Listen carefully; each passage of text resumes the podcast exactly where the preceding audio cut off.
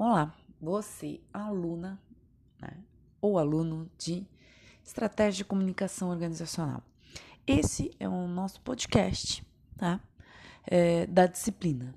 Bom, nós teremos sete podcasts ao longo da disciplina, que são as sete semanas que a gente tem aula, tá? Todos esses podcasts, eles têm como base, né, slides que também estão no Moodle, tá bom? Bom, isso quer dizer que a gente nunca vai se encontrar? Sim, nós vamos nos encontrar. Sempre no fórum de dúvidas, tá? É, de forma síncrona. Então, quando vocês entrarem no fórum de dúvidas no horário previamente marcado, que eu espero que vocês já tenham lido o plano de ensino e o mapa de atividades, tá? eu vou estar lá para responder as dúvidas de vocês. Mas vamos começar, tá? Bom, então o que é comunicação? Então, quando a gente está falando de comunicação, a gente está falando basicamente do que? De partilhar, dividir, tornar comum, trocar opiniões, tá? Mas nós vivemos numa sociedade de informação. Mas informação não necessariamente é comunicação, tá? O processo de comunicação, ele prevê o quê? Uma mensagem que ela é, é enviada a um receptor por um emissor, tá? E essa mensagem ela tem um código e um referente, tá?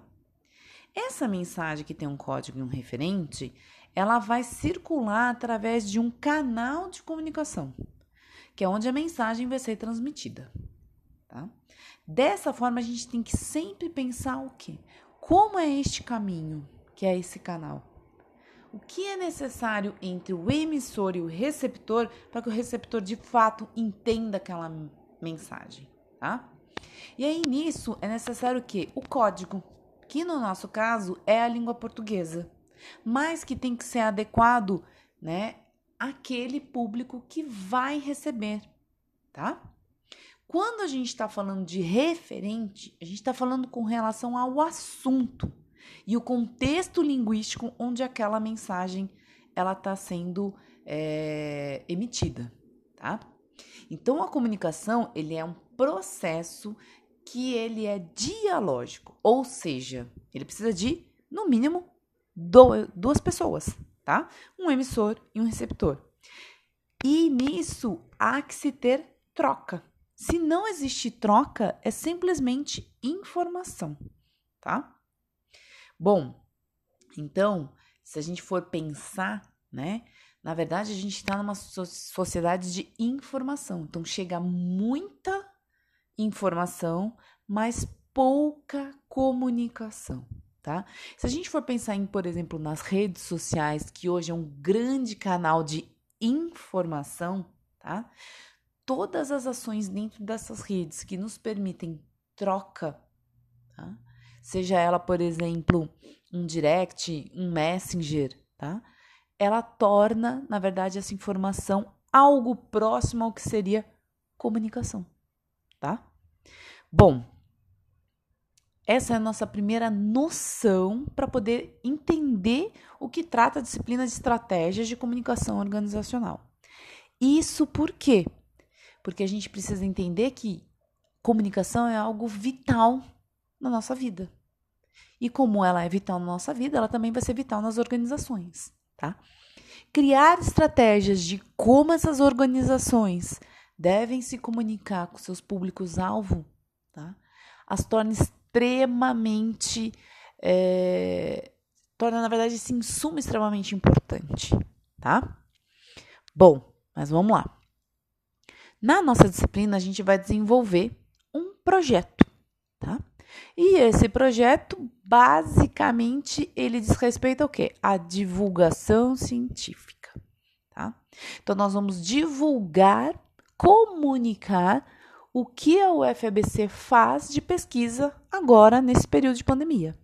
Mas para quem que a gente vai comunicar?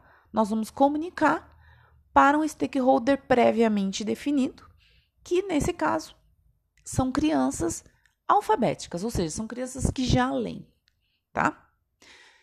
Para nos auxiliar, porque nem todos vocês vão ter crianças, né, próximas para poder fazer o trabalho, a gente vai ter o João, que é o meu filho, que vários de vocês já devem ter visto comigo aí pela faculdade, tá bom? Bom, qual que é a primeira atividade do projeto técnico? Então, se você for acompanhando a disciplina semanalmente, você vai toda semana fazer uma parte do seu projeto técnico, ou seja, não vai acumular, tá? O projeto técnico nesta versão da disciplina ele vai ser individual. Por quê? Dada a limitação de fazer um grupo, agora que estamos todos de forma totalmente remota, tá? Então, a primeira parte do projeto técnico que diz respeito à semana 1 é o que? É fazer a introdução, que tem que ter o objetivo e justificativa do seu projeto, tá? Então, primeiro, defina os conceitos científicos a serem trabalhados no seu projeto. Poxa, mas eu não sei, eu estou perdido. Existe uma lista de projetos que está lá no Moodle, tá? E você tem que olhar qual é o projeto que você vai relatar. Esse projeto ele vai ser em função da primeira letra do seu primeiro nome, tá? Então aí você vai procurar esse projeto, vai pesquisar ele dentro do UFBC e ver o que, que ele é. Óbvio, um projeto de pesquisa desenvolvido agora, né, neste período, pensando na pandemia, ele envolve uma certa complexidade que uma criança, tá, de 9 anos não vai entender. Portanto, você vai ter que fazer o quê? Uma adequação de linguagem. Mas vamos lá. Nessa primeira parte, tá? Quais são os conceitos científicos dessa pesquisa? Como esses conceitos são importantes para explicar essa pesquisa? E quais as dificuldades, na sua opinião, para explicar os conceitos e essa pesquisa em si para uma criança, tá? Então você vai pegar, vai listar para poder escrever a sua introdução, tá? Então, o objetivo, né, é o quê? Divulgar essa pesquisa para quem? Para crianças, tá? Isso se justifica por quê? Porque se a gente for pensar o imenso volume de fake news que foram produzidas durante esse período, tá? E não só isso, de que também da desvalorização do que é feito dentro da universidade, ou mesmo pensando da desvalorização do que é o trabalho de um cientista, tá? Então tudo isso se justifica em termos de dar uma devolutiva à sociedade do que efetivamente fazemos dentro da universidade. E mais ainda, né, dar visibilidade a uma criança de que o que se faz dentro da universidade é possível de que ela faça no futuro tá? Bom, é, depois que você terminar de fazer essa parte do seu projeto, você pode postar suas dúvidas lá no fórum, tá? Que é uma ferramenta onde eu vou tirar as dúvidas de vocês, tá bom? Não deixe acumular, tá? E se você não entendeu o que é para fazer, se você não conseguiu entender esse conceito, também mande lá no fórum de dúvidas, tá? A gente se vê no próximo podcast.